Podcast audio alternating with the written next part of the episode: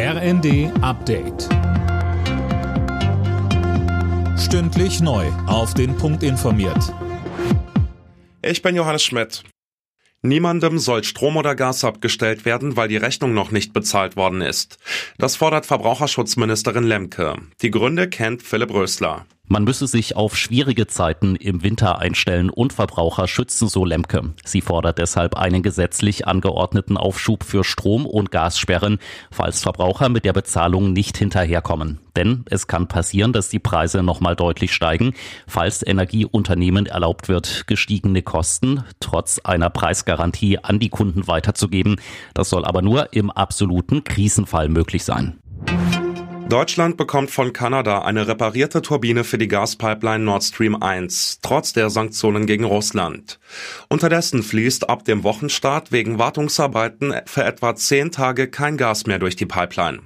Ob Russlands Präsident Putin danach den Gashahn wieder aufdreht, daran gibt es inzwischen Zweifel.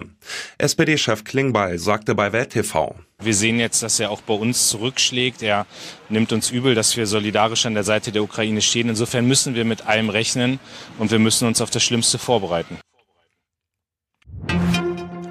Außenministerin Baerbock hat in Japan für eine Welt ohne Nuklearwaffen geworben.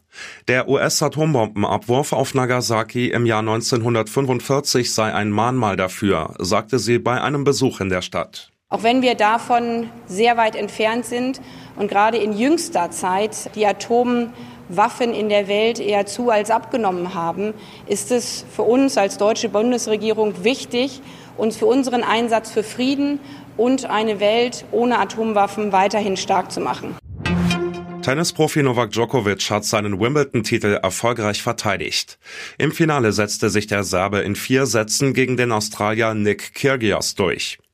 Es ist bereits Djokovics siebter Wimbledon-Titel und der 21. Grand Slam-Erfolg. Alle Nachrichten auf rnd.de